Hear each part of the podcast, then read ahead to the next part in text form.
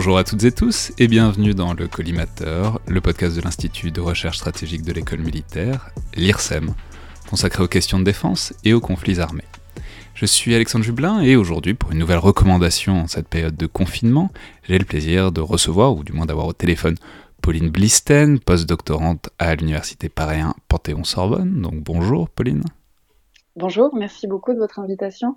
Alors, je suis très content de vous recevoir dans ce format du podcast pour lequel vous êtes plus que qualifié et indiqué puisque vous avez récemment soutenu une thèse sur les représentations de l'espionnage et du secret d'État dans la fiction contemporaine et que, euh, je l'ai dit, vous êtes post-doctorante au sein euh, de Paris mais au sein plus précisément du projet Démo Série qui étudie la production et la réception euh, de séries touchant au thème du renseignement et de l'espionnage. J'ajoute enfin que vous avez récemment produit une série de podcasts pour Canal ⁇ autour du Bureau des légendes, à l'occasion évidemment de la sortie prochaine de la saison 5, euh, podcast qui s'appelle donc Espion, une vie sous légende. Alors pourtant, c'est pas le Bureau des légendes, ni même une série télé que vous avez choisi de nous recommander, puisque pour occuper euh, utilement cette période de confinement, vous avez choisi de mettre l'accent sur un film, à savoir euh, Zero Dark Thirty, film de 2012 de Catherine Bigelow, avec notamment Jessica Chastain dans le rôle titre, qui traite euh, de la traque et puis finalement de la mort d'Oussama Ben Laden en 2011. Alors dites-nous peut-être ce qui vous intéresse particulièrement dans ce film qui a été produit, j'en ai pas conscience mais en regardant les dates c'est frappant, qui a été produit vraiment très rapidement, presque à chaud, euh, directement après les événements puisque Mort d'Oussama Ben Laden en 2011 est sorti du film déjà en 2012.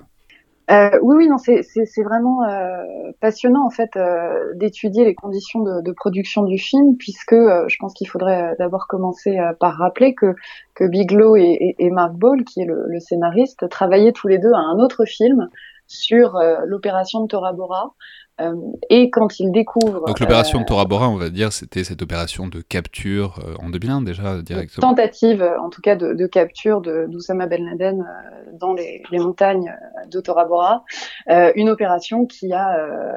échoué et en fait, ce serait le moment où Ben Laden a littéralement disparu dans la nature euh, jusqu'au moment où il réapparaît euh, au tournant des années 2010-2011. Euh, et donc, quand Bigelow et, Ball commencent à, travailler sur Tora Bora,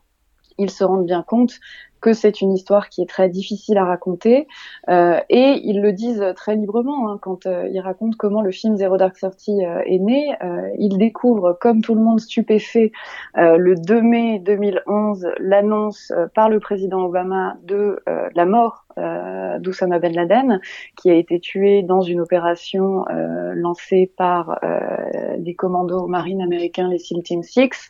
euh, à Abbottabad, où le chef d'Al-Qaïda avait été localisé quelques mois auparavant par une petite équipe de la CIA qui travaillait dans le secret depuis près de dix ans à sa localisation. Et donc, quand Bigelow et Ball découvrent cette nouvelle, ils décident très vite de changer complètement complètement la focale de leur film et de raconter l'histoire de cette traque de Ben Laden qui a duré euh, donc plusieurs années. Alors, c'est effectivement c'est intéressant parce que c'est vraiment vu du point de vue euh, du renseignement, de, de, la collecte de l'information et vraiment de la traque. Et euh, c'est ce qui est ce qui est marquant et ce, que, ce dont on a beaucoup parlé, notamment avec ce, pour ce film, c'est qu'il y a une représentation de la torture et de l'utilisation de la torture pour la collecte d'informations. Alors, on a on a beaucoup débattu, on a beaucoup glosé pour savoir si c'était un film pro-torture ou anti-torture. On n'est peut-être pas obligé de conclure ce débat-là, mais en tout cas, le fait est qu'il y a une volonté de, montrer, disons, euh, ces activités grises et hybrides qui ont, bon an, mal an, quand même mené à la capture, enfin, justement pas à la capture, mais, mais à, la, découverte euh, d'Oussama Ben Laden. Euh, oui, oui, tout à fait. Et c'est vraiment euh, un film qui euh, s'attelle à, montrer de façon très crue et de façon très directe, hein, dès les premières images, la, la, torture. Alors peut-être avant de, de, parler justement des controverses hein, qui entourent la représentation de la torture, je voudrais juste rappeler que c'est quand même un excellent film. Euh, que c'est un excellent film qui parle, euh, chose rare, euh, du renseignement et qui parle de façon très précise du travail des analystes et, in fine, des opérations clandestines informées par le travail de l'analyste. mais c'est aussi un, un, un, film qui est un objet politiquement chargé, puisqu'il y a une double controverse hein, qui, qui, accompagne sa sortie à l'hiver 2012-2013. mais peut-être, avant de, de, rappeler cela, je voulais quand même euh, juste donner un peu de, précision sur, euh, sur ce film. C'est un, film assez long qui dure 2h20, qui est structuré grosso modo en, en, trois grands moments, puisqu'on a un premier moment qui se passe au Pakistan, dans ce qui est la station de la CIA au sein de l'ambassade américaine, où on voit donc Maya avec son équipe en train de, de travailler pour essayer de localiser Ben Laden. Maya qui est magistralement interprétée par Jessica Chastain. Euh, deuxième moment du film, retour aux États-Unis, retour à Langley, euh, donc dans le siège de la CIA, le moment où euh, Maya a déjà rendu son analyse, mais où l'opération finale peine à advenir. Euh, et puis dernier moment, euh, c'est 20-30 euh, dernières minutes de film qui ressemblent, enfin qui ont beaucoup été comparés à un jeu vidéo, où l'on voit, on est même embarqué avec les SEALs sur le terrain, qui donc découvrent Ben Laden dans cette maison d'Abbottabad, dans laquelle il se cachait au vu et au su de, de, de, de tous depuis de nombreuses années. Ouais, je veux dire que ça, ça, quand on voit le film, effectivement, ça transmet très bien une impression de. En fait, en fait, on ressent tout le temps que ça a mis. Quoi. On, sent,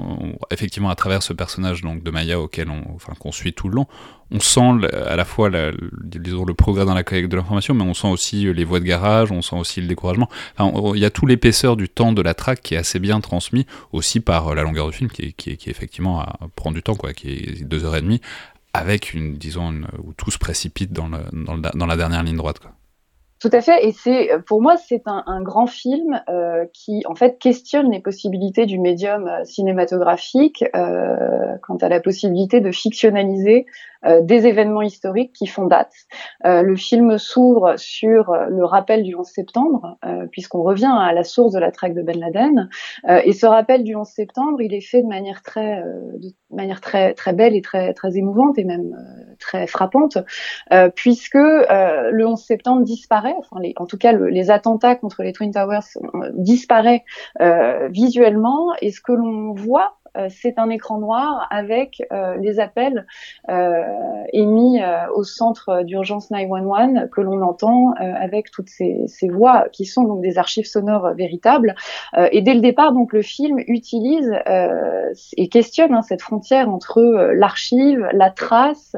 la fiction, le cinéma, euh, et va faire usage de tous ces dispositifs pour faire état euh, d'une, euh, en fait, d'une, d'une fausse authenticité, euh, et, va jouer sur cette frontière entre fiction et réalité, qui va générer d'ailleurs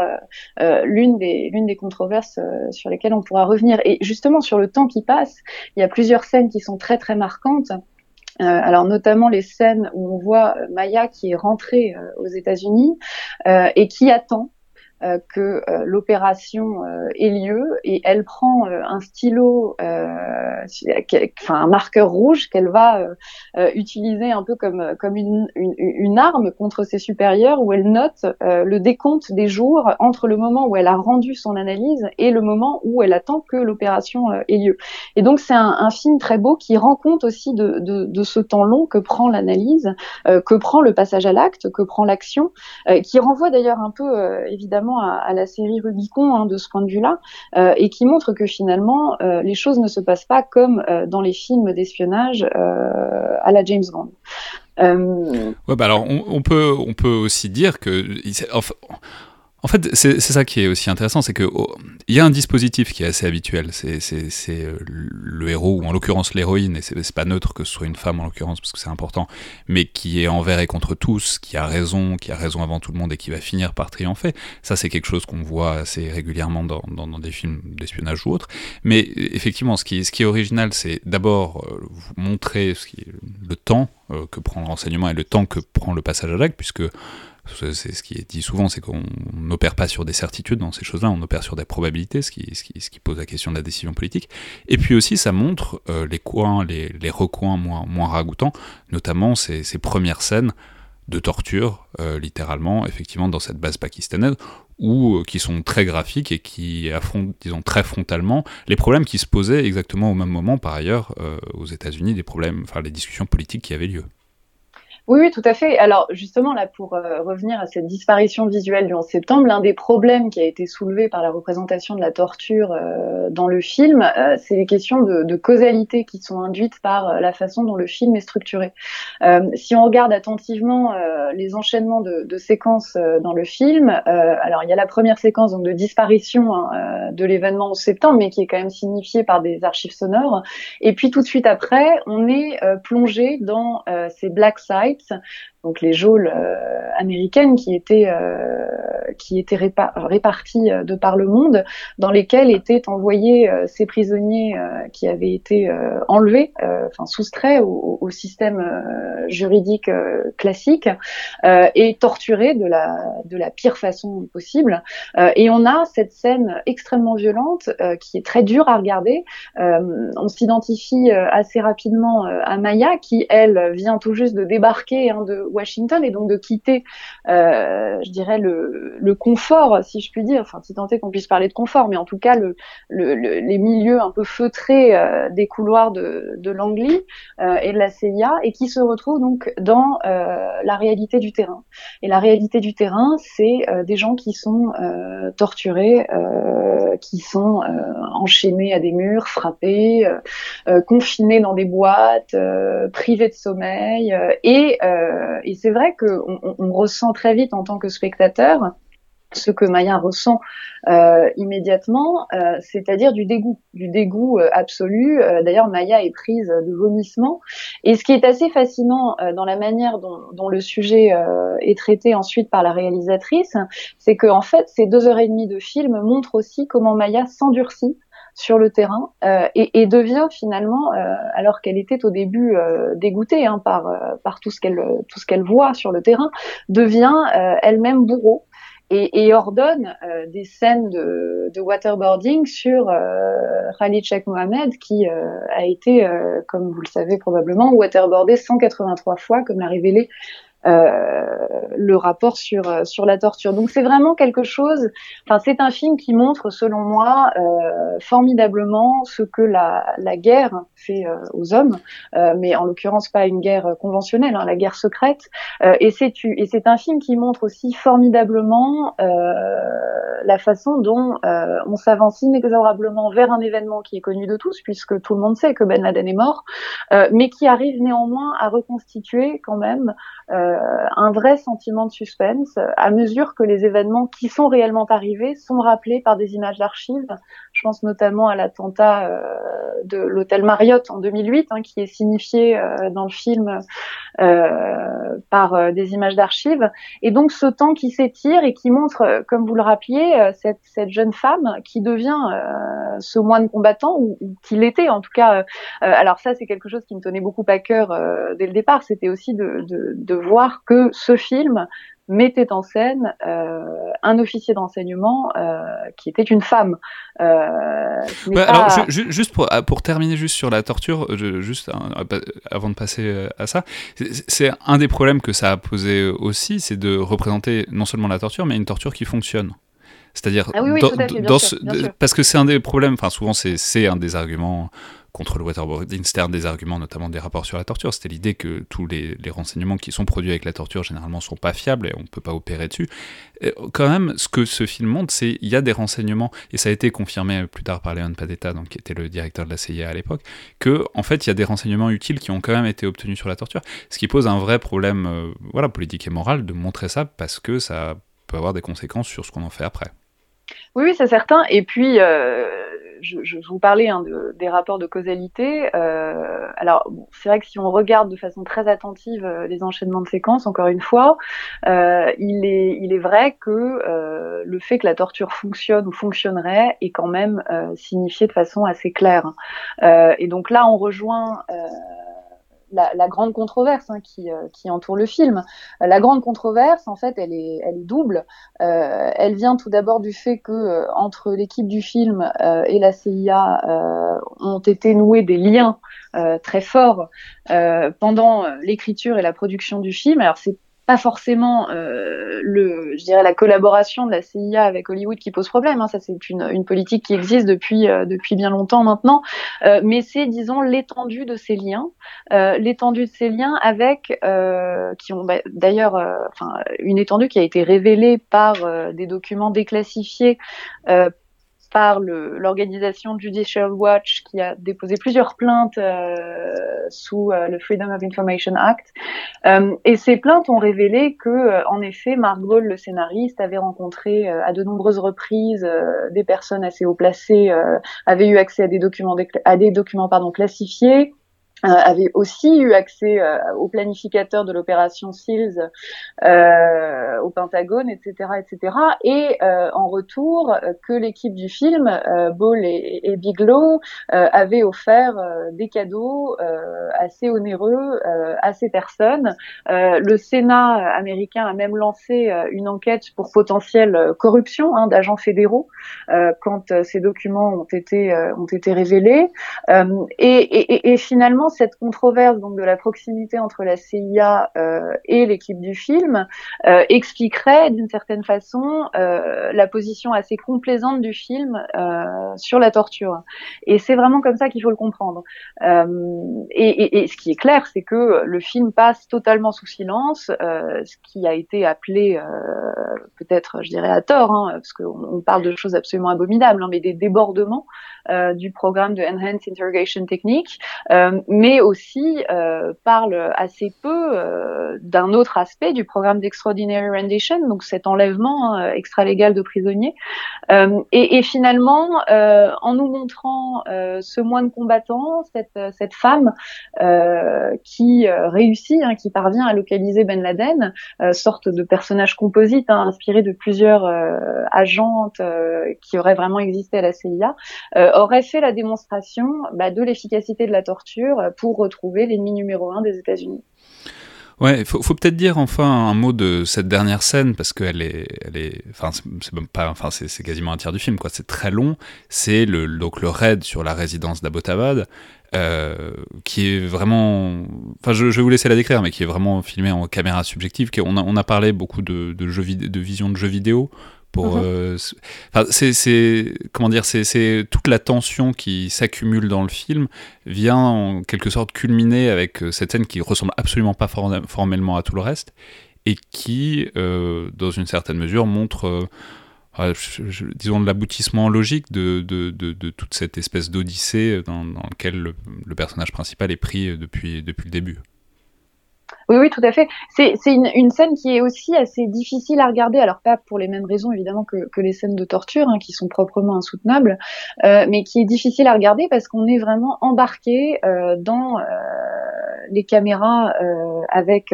avec cette vision nocturne, hein, puisque tout se passe à minuit et demi. Enfin, le raid aurait été lancé à, minuit et demi, d'où le titre Zero Dark Thirty, euh, qui signifie minuit et demi en, en jargon militaire. Et, euh, donc euh, on est embarqué avec ces avec ces seals, et, donc on, a du mal à, à, percevoir, à comprendre ce qui se passe, hein, comme comme évidemment tout tout seal envoyé sur le terrain dans de telles conditions. on découvre petit à petit une maison dans laquelle se trouvent plusieurs familles, des enfants, des femmes, euh, jusqu'au moment euh, où évidemment à mesure que euh, sont gravis les les, les étages, le face à face avec Ben Laden arrive et retombe, je dirais presque aussi vite qu'il n'est arrivé, c'est-à-dire que euh, tout de suite euh, Ben Laden est tué euh, par l'un des cils. ce qui est très frappant, c'est que en fait la disparition visuelle du 11 septembre en début de film est pour moi d'une certaine façon rendue par la disparition visuelle de Ben Laden, puisque Ben Laden n'est jamais montré euh, à l'écran, même mort. Euh, et quand Maya, qui elle n'est pas embarquée hein, dans le commando, elle regarde tout ça de loin sur euh, une, une, télévision qui lui permet de, de, suivre les images. quand Maya ensuite voit le corps arriver, hein, puisque le corps est, est, est, rapatrié avec le avec le commando dans la base militaire d'où elle regarde tout cela. la caméra passe très rapidement sur un bout, un morceau de, de barbe de Ben Laden, comme si voilà c'était finalement même après sa mort un monstre qu'on ne pouvait absolument pas regarder en face. et ou peut-être hein, autre possibilité, peut-être que c'est aussi parce que justement le surplus de représentation de Ben Laden fait que euh, tout le monde sait à quoi ressemble Ben Laden et que finalement ce n'est même plus la peine de représenter Ben Laden. Et, ce qui est très très beau, la toute dernière scène euh, du film, euh, c'est ce moment où Maya repart en avion. Alors on imagine, mais c'est pas précisé, hein, vers les États-Unis après avoir supervisé cette opération depuis le, le terrain, et on la voit dans un plan qui est très sobre se mettre à, à, pleurer. Et elle se met à pleurer. Euh, bon, alors évidemment, c'est, euh, on imagine hein, la tension, le stress, euh, le, soulagement aussi, euh, et puis le moment de décompression que représente cette réalisation, qui est la traque de cet homme qui a duré dix ans. et finalement, voilà, elle a réussi sa mission. Mais je pense qu'il y a aussi un autre élément qui est lié à, au personnage de Maya, qui est un personnage, de, comme je disais, de moine combattant, et qui se retrouve du jour au lendemain euh, sans aucune forme de peut-être de mission ou de destinée. Il y a vraiment un élément euh, quasi euh, quasi religieux hein, dans le qui d'ailleurs fait écho hein, au djihad contre lequel elle elle elle se elle se bat et qui est d'ailleurs très très éloigné là pour le coup à l'inverse de personnages d'autres personnages féminins dans la série je dirais très populaire Homeland où là le personnage féminin est plutôt voilà hystérique euh, euh, enfin, elle est hystérique parce qu'elle est bipolaire, mais euh, passe son temps à coucher avec ses sources pour obtenir des informations, n'a pas du tout cette rectitude de l'action de Maya qui, elle, à l'inverse,